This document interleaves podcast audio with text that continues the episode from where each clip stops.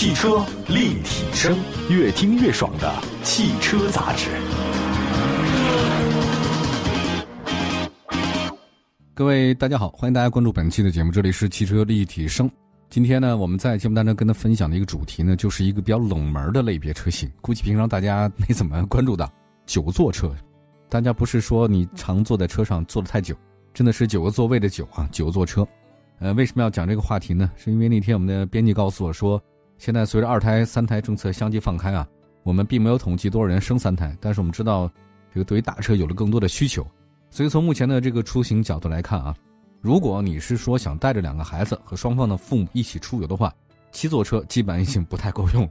家庭观念确实比较重啊，所以希望一个家庭为单位出去，这个比较多一点。有的人你选择两辆车出门的话就比较麻烦一些啊。当然也有人选了一个大车，比如说是九座车。那九座车，大家说啊，九座车难道不是中巴吗？显然不是中巴啊。市场上真的是有九座 MPV 可以选的，只是大家可能不太了解。今天这期节目跟大家聊聊九座 MPV 的那些事儿。比如说什么驾照可以开啊？呃，验车怎么验啊？高速怎么收费啊？都很现实的问题啊。同时呢，我们编辑呢还会从看似冷门的这个细分市场里，生生的找出了三款可推荐的车型，很不容易啊。这些车型啊都是主流品牌啊。假设你有这个三孩的需求，不妨可以关注一下我们今天节目啊。首先，我们问大家一个问题啊，第一个解决的就是九座车 C 一驾照能开吗？如果你买辆车回家，你发现自己的驾照开不了啊，这个太尴尬了啊。大部分的听众朋友都是 C 一的驾照。C 一原来我们只分 A、B、C 哈，后来 C 一有 C 一、C 二，这 C 一驾照呢能开九座车型吗？根据规定，C 一驾照只能驾驶六米以内的小客车，它跟这个座位数没关系，跟车长有关系。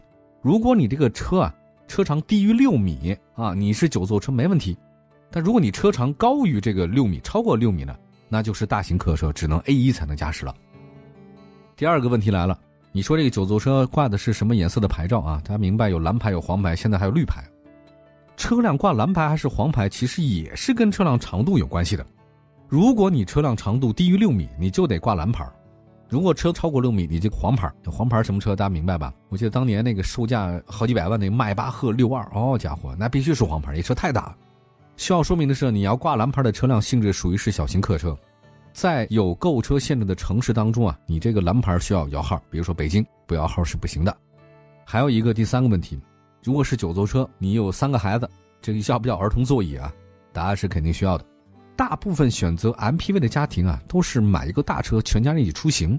你有没有配儿童座椅啊？这个很重要，它这个接口很关键啊。九座车其实是可以安装儿童座椅的，当然要根据车辆情况来看啊。奔驰的九座 MPV 它是可以提供儿童座椅接口的。那已经退市的这个进口大众的是叫凯路威，它也提供这个儿童座椅。凯路威就是第一段的迈特威啊，因为有老虎啊，实在是太高了就退了，哈，在咱们这儿不卖了啊。所以现在越来越多的 MPV 进入寻常百姓家，所以 MPV 配备儿童安全座椅的接口是很正常的。第四个，高速怎么收费？法定节假日是不是免费呢？这个是很多人关注的。在二零二零年开始实行的高速公路新车型分类当中啊，原来的二类客车八座和九座客车都调整为一类客车，也就是说啊，二零二零年之后。在新的标准之下，九座车的高速收费标准跟我们日常家用车是完全一致的，就能省钱了。但有一点需要指出的是，九座车目前不享受节假日免费优惠，只有七座及以下的车型享受这个优惠。至于未来是不是将九座 MPV 纳入到节假日的这个免费车型，还是有待观望的。它这高速公路啊，通行费用确实是跟普通轿车是一样了，但是节假日免不免费那是两回事儿。来看一下如何年检啊？最新的机动车年检新规定显示啊，机动车年检范围由原来的六年以内小于等于六座，扩大到七到九座的非营运小微型载客汽车。换句话来说，您要开的是蓝牌九座车，你可以享受跟普通小客车一样的六年免检。之后的年检方式跟小客车是一样的，不用担心啊，这个九座车没问题的。还有一个比较现实的问题就是停车方不方便？大车虽然很好，但停车是个问题。就是原来我们小区有一个我认识一个家庭啊，他买了一辆大房车，结果买了之后呢，没爽两天，结果不知道该停哪儿，停在路边的话呢被贴条的，可停在小区里啊，他买那个停车位根本放不下去，实在是太难受了，所以他得买两个停车位才能停下去，这个实在是不合适哈。首先各位你要买一个大型九座车，要考虑好它停在哪儿。如果是地面停车位，是不是出行方便？车位宽度是不是足够宽？至于地下停车场，要考虑到高度问题啊。一般来讲，MPV 车身它都很高，在您买九座 MPV 之前，一定要考虑到这个现实的问题啊，否则带来很大麻烦。后来呢，接着说我们那个朋友啊，他买了一个房车以后，在小区里啊，因为实在是这个倒库啊出不来，剐蹭了旁边的一辆保时捷，赔了不少钱。好吧，这就是停大车的一个费劲的问题。我们休息一下，一会儿呢再跟大家推荐几款九座 MPV 吧。这个好不容易找出来的，仅供大家选择。一会儿回来。汽车立体声，关注你的汽车生活。您的爱车情报站，会新车，私车定制，会买车，会客厅大驾光临。庖丁解车，精准分析，会拆车大师来帮您会用车，自驾上路会玩车。我们都是汽车人。回到节目当中，这里是汽车立体声。今天跟大家说说生不生三胎是您的事儿，但推不推荐车型是我们的事儿。我们今天跟大家搜索一下九座 MPV 的一些新的选择。五菱征程，首先第一个车就推荐这个啊。你说的 MPV 啊，肯定少不了五菱嘛。这五菱它是生产低端商务车的，在最近几年啊，它往高了走，它也希望品牌向上嘛。那么在五菱品牌当中啊，有这个九座版的 MPV 五菱征程，没错，就是那个征程的两个字啊。从车身的尺寸来看，它这个已经达到中大型 MPV 的水平，长呢五米一五，这个非常大，宽一米八四，高呢一米八九，轴距三米一。这个座椅布局方面有七座、八座和九座三种布局，九座车的布局就二加二加二加三，这个其实是一个常见的座位，二三得六，六加三得九。那个外观设计方面呢，五菱征程跟五菱宏光 Plus 呢很像，极简几何设计，前脸方正，车身侧面都是直线型，很敦实。双侧滑门设计非常方便，车辆尾部造型方正，这个内部空间非常大，内饰很简洁，他们设计风格没那么的花哨。中控台呢是双色搭载，视觉效果很好。内饰呢是硬塑料，不太高档啊，但是做工很好。三辐式多功能方向盘，实体按键，传统式的机械仪表盘加行车电脑，上手是零难度啊。五菱征程全系搭载手动变速箱，各位它是手动变速箱啊，你要记住。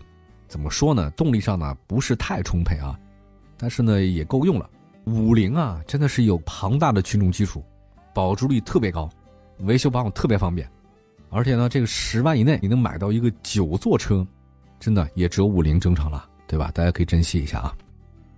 下一个呢，再说一个贵一点的上汽大通 MAXUS G 幺零，上汽大通呢是国内商务车的主力军，旗下的那个 G 幺零是九座版车型啊。从目前使用来看的话呢，我们建议大家选择自动挡吧，因为大家都会开自动挡，开手动挡的人少了。就外观设计方面，大家也不用担心啊，这个大家都知道，上汽大通那视觉效果很好，这隐藏的地柱设计啊，它给你搞了一个隐藏式车顶，它长呢是五米一六，宽一米九八，高呢一米九二，轴距三米一，这个相比五菱征程啊 G 幺零更大更宽，它也是二加二加二加三的一个布局九座版车型，但跟五菱征程不太一样。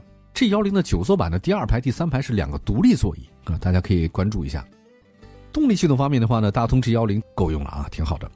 目前中高端 MPV 的主流水平就是这个了，前麦弗逊独立，后五连杆的非独立悬架，驱动方式是前置后驱啊，这么大的车型前驱是带不动的啊。再说一个更贵的啊，奔驰，你买个奔驰九座 MPV 要多少钱呢？其实也还好，毕竟是奔驰啊，威利的威，雷霆的霆。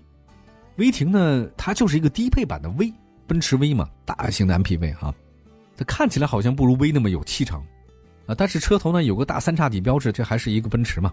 奔驰的威霆啊非常大，长五米三，宽一米九，高呢一米八，轴距三米四，我这个非常大。